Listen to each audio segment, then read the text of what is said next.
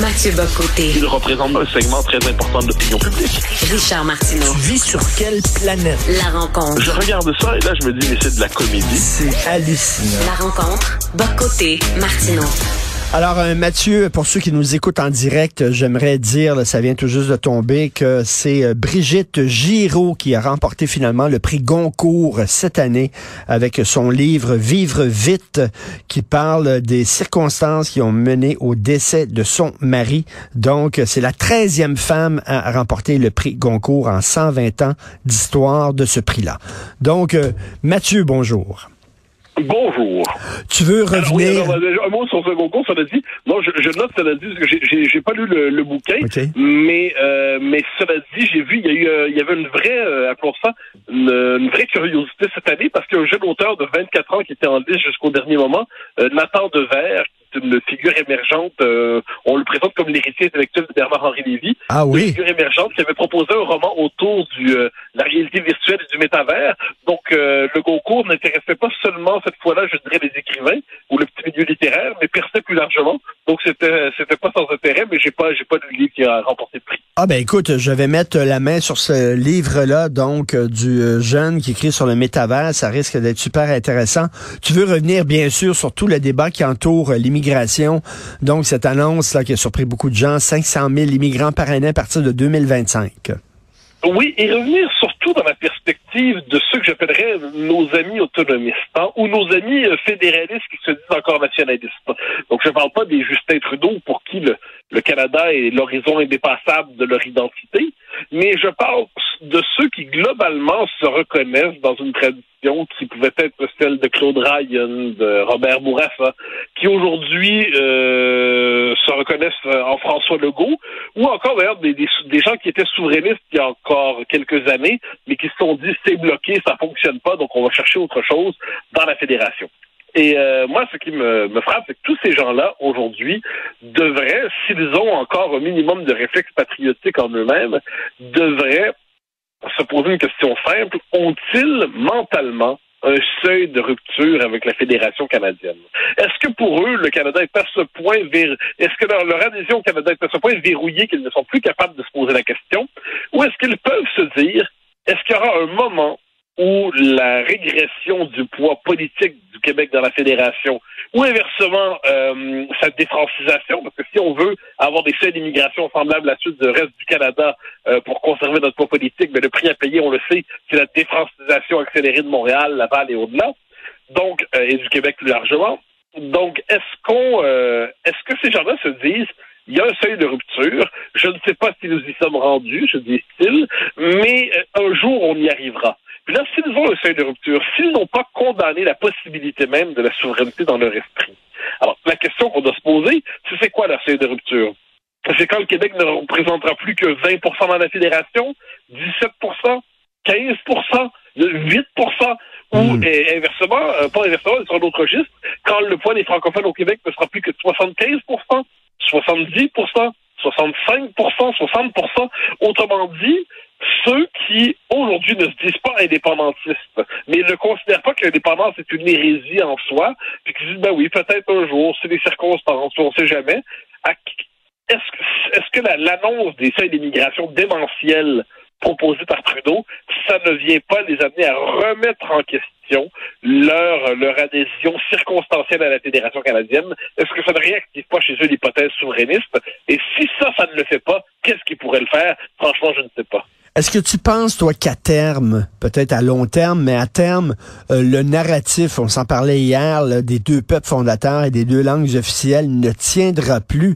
Et euh, il va y avoir de plus en plus de Canadiens qui vont dire, ben voyons donc, là, il y a plus de gens qui parlent mandarin, qui parlent français. Pourquoi euh, euh, vous tenez absolument à ce que le français, qui est, qui est en perdition, soit reconnu comme une langue officielle? À un moment donné, ce narratif-là ne tiendra plus. Est-ce que tu penses, toi, que on va changer le narratif au Canada, qu'on on va être obligé de le faire? Deux peuples, les deux peuples fondateurs, ce n'est déjà plus, ou les deux nations, comme on disait, ce n'est plus le narratif au Canada déjà depuis, je te dirais, au moins euh, les années 90. Alors, on pourrait dire depuis 82, mais surtout depuis l'échec de Meach, Euh, donc en 90, c'est, on, ce n'est plus le récit. Les seuls à y croire encore, ce sont des nationalistes québécois fédéralistes qui veulent se donner une raison de justifier leur adhésion au Canada. Mais c'est les seuls à y croire encore. Plus personne ne croit à ça. Donc ça, je pense que c'est enterré. Mais reste que reste que c'est écrit là encore. C'est encore là, dans, dans, dans, dans, les écrits fondamentaux du pays. Est-ce que tu penses à un moment donné qu'on va changer les règles? Ben, c'est différent. Là, ça, c'est des langues officielles. Mais c'est-à-dire, les deux peuples fondateurs, c'est pas dans la Constitution, c'est nulle part dans la Constitution. Euh, on a tout fait pour faire inscrire ce principe-là d'une manière ou d'autre dans la Constitution, puis on n'y est jamais parvenu. Même dans la forme hyper diluée de ce principe-là, qui était la société distincte, on n'y est pas parvenu. Ensuite, les deux langues officielles. Dans les faits aujourd'hui, qu'est-ce que c'est le Canada? C'est un pays bilingue de langue anglaise. On, on, le voit, les services publics canadiens sont de plus en plus en anglais. Il n'est plus nécessaire de parler français pour être gouverneur général. le, le cabinet, on, on, célèbre davantage aujourd'hui le cabinet multiculturel que le cabinet bilingue, le cabinet, le Conseil des ministres fédéral. Donc, on y est déjà. Ensuite, le, français conserve une forme de, de statut résiduel, un statut, il, se, le, le, le, bilinguisme officiel se maintient par force d'inertie, mais dans les faits, il n'est déjà plus appliqué. Et tout ce qui peut se dérober à l'emprise de cette loi, eh bien, on s'y dérobe déjà. Donc, je redonne l'exemple de Marie Simon, mais on pourrait donner l'exemple du, fonctionnement d'Air Canada, euh, du fonctionnement de la bureaucratie fédérale. Donc, dans les faits, puis en fait, le seul endroit où le, le Canada croit au bilinguisme, c'est au Québec pour consolider le statut de l'anglais. Donc, dans les faits, on en est déjà sorti et on s'accroche à des pouvoirs obtenus en d'autres temps, des résidus pouvoir, quand le Canada avait peur que le Québec parte, quand le Canada croyait encore juste assez aux deux peuples fondateurs capable de faire des concessions au Québec. Donc là, la révolution démographique va balayer tout ça. Euh, N'ayons aucun doute que d'ici une cinquantaine d'années, euh, le français n'aura plus qu'une fonction résiduelle au Canada, si on y est encore d'ailleurs. Euh, ça sera, ça sera terminé, ça sera fini. Puis bien avant, probablement. Aujourd'hui, d'ailleurs, ce n'est plus qu'en surface, ce n'est plus qu'un vernis. Mais la révolution démographique que le Canada nous impose va balayer tout ça une fois pour toutes, sans le moindre doute. Et qu'est-ce que tu penses de François Legault qui dit, ben, c'est la preuve que nous devons justement avoir tous les pouvoirs en matière d'immigration au Québec? Ben, je le, franchement, puis Dieu sait que j'aime pas parler comme ça, il y a quelque chose de plus ridicule chez M. Legault en ce moment. Parce que là, euh, il a beau dire ce qu'il veut, c'est la preuve que si, c'est la preuve que ça, dans les faits, le Canada ne lui accordera pas. La réponse de Trudeau euh, et du Canada sur cette question-là, c'est le Québec, euh, on est prêt à aider le Québec à accueillir plus d'immigrés. Dans un instant, c'est quoi cette question-là? Le Québec dit on veut avoir tous les pouvoirs pour pour décider pour nous-mêmes, mais, mais, ensuite on fera bien ce qu'on veut, ça serait théoriquement ça l'idée. Euh, on contrôlera jamais les réfugiés, c'est évident, on contrôlera pas le regroupement familial manifestement. Et là, ça va une étape plus loin. C'est que, imaginons que le Canada, c'est ce qu'il va faire, là, il va se rendre à 500 000. Eh bien, ensuite, l'immigration interprovinciale sont, sont libres au Canada. C'est un, un, pays libéral. On peut s'installer au Québec sans, c'est pas de frontière à traverser. Or, Guillaume Marois nous disait sur son, euh, le démographe Guillaume Marois, sur sa page Facebook, publié un commentaire assez intéressant. Donc, c'est la première fois dans l'histoire du pays qu'il y a plus d'anglophones qui s'installent au Québec que d'anglophones qui le quittent. Donc, qu'est-ce qui se passe? C'est-à-dire simplement que le Québec est désormais un environnement attractif pour ceux qui veulent vivre seulement en anglais. Donc, tout ça, tout ça, ça va être en accéléré. Donc, François Legault, sa position de repli, qui consiste à dire on veut tous les pouvoirs en immigration, puis qui nous dit en plus que oui, on est, on est pour, on a notre statut protégé à la Chambre des communes. Mais c'est faux. C'est faux, c'est tout simplement faux. Donc là, François Legault s'enferme dans un mythe, dans une fiction, et cette fiction est à ce point fausse qu'on pourrait dire, si on était de mauvaise foi, qu'il s'enferme dans un mensonge. Alors, je ne crois pas qu'il s'enferme dans un mensonge lui-même. Je pense qu'il s'enferme dans une, un récit, un narratif, comme tu dis. Il s'enferme dans une vision des choses qui est coupée de la réalité pour ne pas voir la réalité en face. Donc, il s'enferme dans l'idéologie. Il y a quelque chose d'un peu pathétique là-dedans, de la part d'un homme qui se vante de son réalisme. Tout à fait. C'est comme s'il y avait euh, dans, dans sa fenêtre chez lui euh, un autocollant qui dit ça va bien aller. C'est ça qu'il dit, ça, ça va bien aller. Oui, puis en fait, c'est quelqu'un qui voit, il pleut, il pleut, il pleut, il pleut. Donc, qu'est-ce qu'il fait? Il décide de faire des stars sur lesquels il y a un soleil. Il dit, ah, ah il y a un soleil, c'est beau, il fait beau, c'est soleil. Alors, il y a quelque chose dans, dans sa conduite qui est, qui est fascinant. mais, je, mais je note ça plus largement dans la classe politique que cette annonce-là ne suscite pas immédiatement, au moins une frange de l'opinion, l'idée que, ben là, qu'il y a peut-être... La question de l'indépendance se réactive immédiatement. Et là, on, on, peut en venir à croire qu'il y a une forme d'anesthésie politique générale de la société québécoise. Euh, David Leroux, un jeune essayiste euh, qui a publié un livre il y a quelques années, Anesthésie générale, que les Québécois étaient justement sous anesthésie générale aujourd'hui. J'aurais tendance à dire relisons-le parce qu'il a vu quelque chose de très vrai sur notre situation. Nos, nos réflexes vitaux sont désormais compromis. Écoute, la, position François Legault, c'est de dire, moi, je ne suis pas idéologique. Les péquistes sont idéologiques. Moi, je ne suis pas idéologique, je suis pragmatique. Or, or Mathieu, quand tu es pragmatique, justement, tu t'adaptes à la réalité, tu t'adaptes aux faits. Tu regardes les faits et tu adaptes ta, ton orientation. Mais là, s'il était pragmatique, il verrait que ça n'a pas de sens, là. Ouais, mais c'est là, là qu'on voit que le, le, réalisme de François Legault est aussi une manière de, ce pragmatisme au petit pied. Hein. C'est-à-dire, on gère au jour le jour, et puis, pour peu qu'on recouvre notre régression du langage de la fierté nationale, ça, on a l'impression que ça va compenser mais ça marche juste pas. Ça marche juste pas.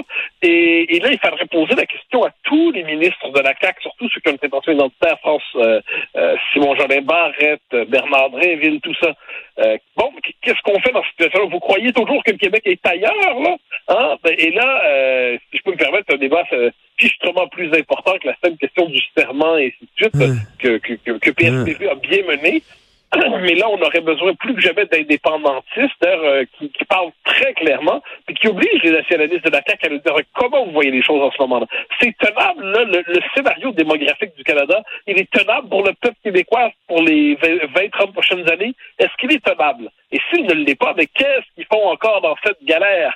Euh, donc là, il, va, il y a un moment de vérité qu'on va rencontrer, mais ce que je redoute c'est qu'on le rencontre tout en faisant semblant qu'on ne le rencontre pas et qu'on manque probablement ce qui pourrait être à l'échelle de l'histoire notre dernière chance de reprendre en main notre destin. Puis un jour viendra où ce qui va nous rester comme option, c'est de gérer simplement notre régression sans possibilité de renverser la tendance.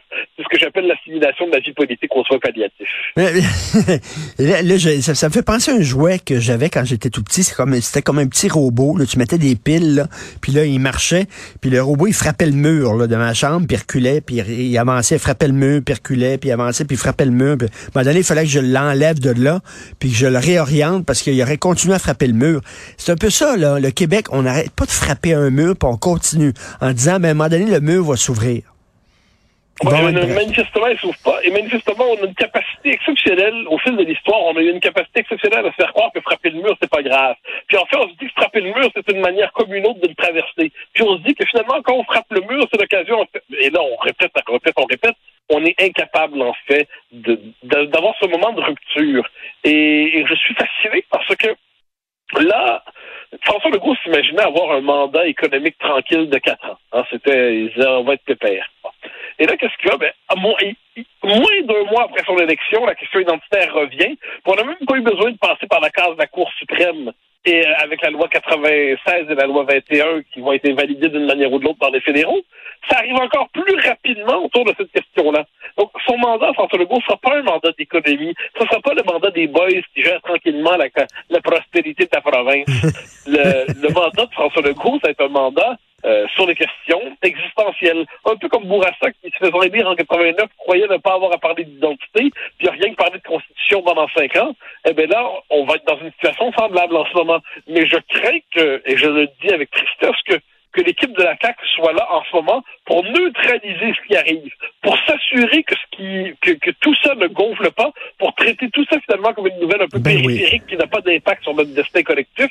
Et là, à ce moment-là, ça serait euh, le faudrait questionner le leg de François Legault dès maintenant à l'échelle de l'histoire. Est-ce que François Legault sera l'homme qui, au moment où il y a une clarification indéniable de notre destin démographique dans le Canada, fait semblant que rien ne se passe pour ne pas troubler son confort provincial. Ce serait triste comme héritage. Oui, tout à fait. Et j'adore quand tu prends ton accent avec des gros airs comme ça, là. L'accent québécois, ça me fait rigoler. Merci beaucoup, Mathieu. On se reparle demain. Au grand plaisir.